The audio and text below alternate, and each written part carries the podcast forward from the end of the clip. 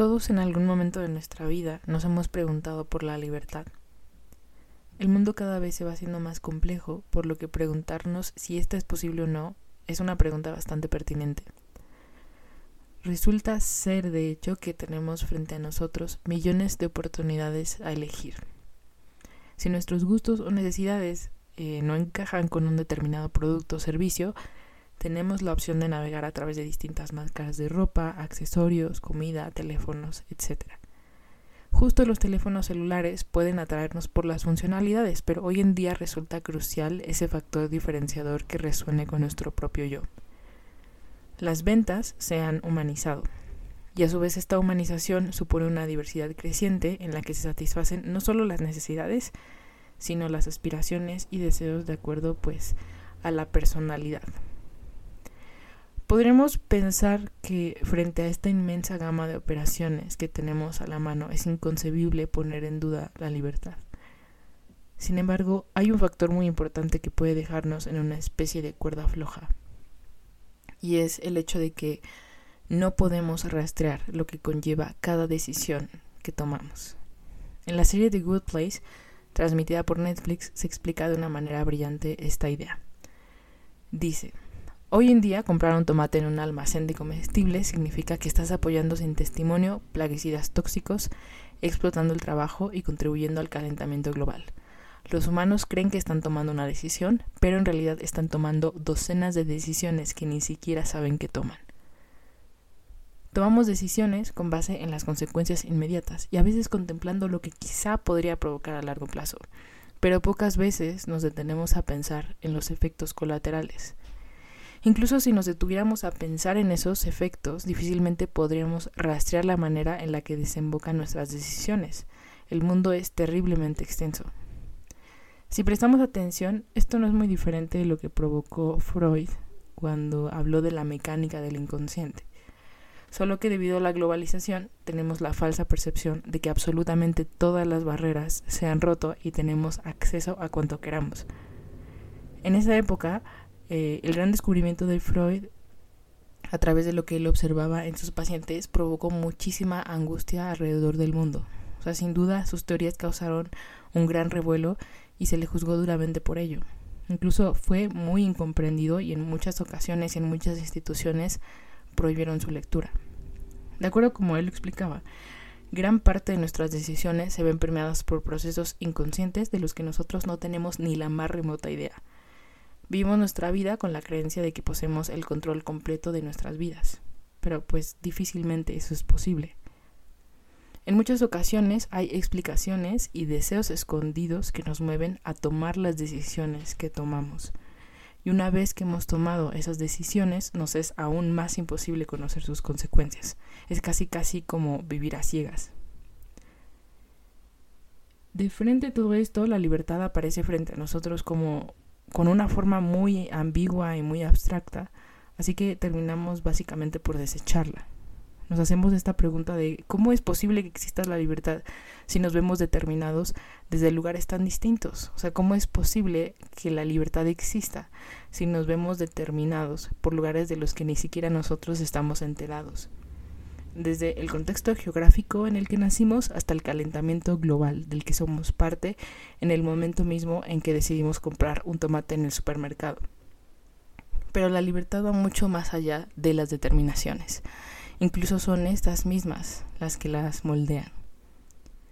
Esto puede sonar contraintuitivo, pero un ejemplo perfecto de la libertad concebida de esta manera la encontramos a las puertas de la Estoa, en la antigua Grecia ese inmenso espacio vio nacer una de las más grandes escuelas filosóficas de todos los tiempos, el estoicismo. Los estoicos tomaron como piedra angular las determinaciones. Dentro de su cosmovisión creían en un principio regulador del universo que regía todo cuanto existe. Y decían, las determinaciones eran consecuencia de esta razón universal que lo regía todo, y sin ella la libertad era impensable. De manera que la forma de actuar y de pensar de una persona podía verse determinada por el contexto social, cultural, económico y político, pero de acuerdo a los estoicos, esto no nos hace menos libres. De hecho, hay un ejemplo que me gusta mucho poner eh, cuando hablamos de los estoicos y de la libertad, porque muchas veces no se comprende cómo es que en el pensamiento de los estoicos puede existir la libertad y al mismo tiempo el determinismo.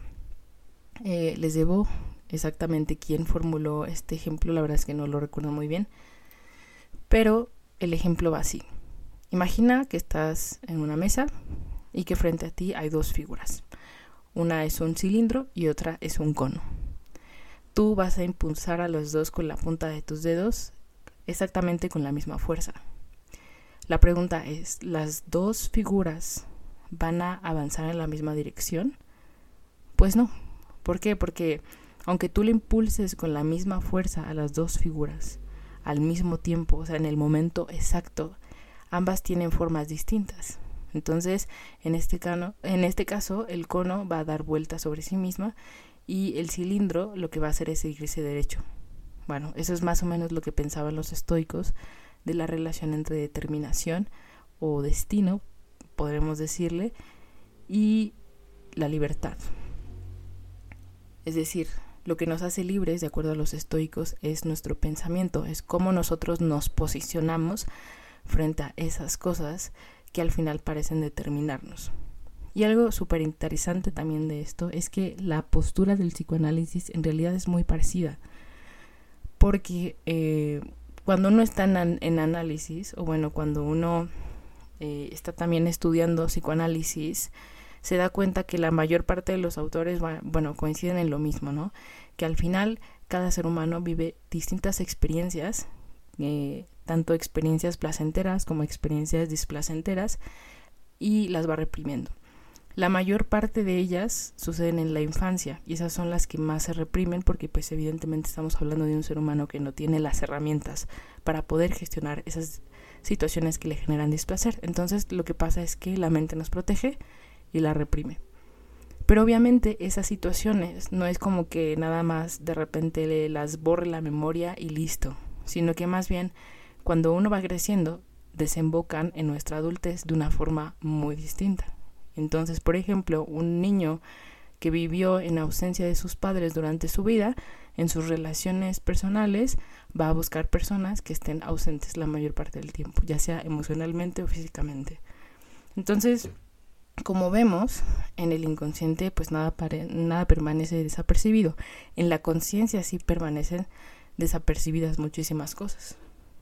Y entonces uno podría pensar, bueno, pero si yo no conozco cuáles son mis traumas. Y si yo no conozco exactamente de dónde vienen, entonces no, son, no soy libre, porque entonces mientras yo no tenga conocimiento de esas cosas, pues al final eso no importa, porque yo voy a seguir tomando decisiones desde ese trauma o desde esa primera situación que al final eh, me está perjudicando, ¿no? O está haciendo que repita patrones en mi vida. El psicoanálisis no hace que lo olvides. O sea, el psicoanálisis no hace que o no te incita, por así decirlo, a que vayas a terapia y que resuelvas tus problemas y que los olvides y ya. No, el psicoanálisis, de hecho, por eso también se cuestiona mucho este aspecto de, de si hay una cura. Porque en realidad lo que ocurre es que en terapia no es como que, ¿cómo decirlo? O sea, no es como que vayas eh, hables de acerca de un problema, de repente lo resuelvas y listo, ya dejas de ir. No, sino es cómo tú como paciente puedes posicionarte de una forma distinta frente a tu problema.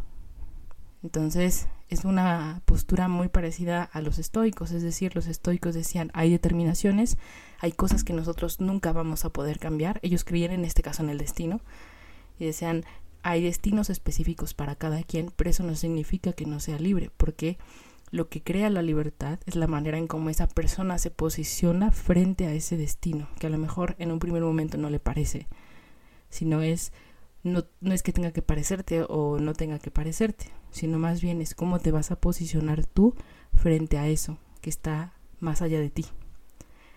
Y me parecía, me, me importante resaltar como esa eh, esa característica, ¿no? esa similitud entre psicoanálisis y la postura de los estoicos. Y bueno, ahora te quiero proponer un experimento mental. Imagina esta escena. Un día te encuentras soñando que tienes el poder de volar. Te levantas con un deseo incontrolable por querer hacerlo, pero sabes que no puedes. Te sientes frustrado y decepcionado porque sabes que no puedes hacerlo. No eres libre de volar y es decir, llegas a la conclusión de que no eres libre de hacer lo que quieres. Así entonces constatas que la libertad no es posible porque de serlo podrías hacer cuanto quisieras. Apuesto que cuando te imaginaste esta escena te pareció absurdo. El hecho de que un día yo quisiera volar, por ejemplo, y no pueda hacerlo no tiene nada que ver con la libertad. Tiene que ver con la naturaleza de mi propio cuerpo.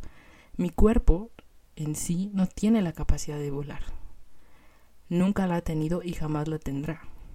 De igual manera, nunca hemos conocido a algún ser humano que no se vea determinado por las capacidades de su cuerpo, por su lugar de nacimiento o por su herencia genética.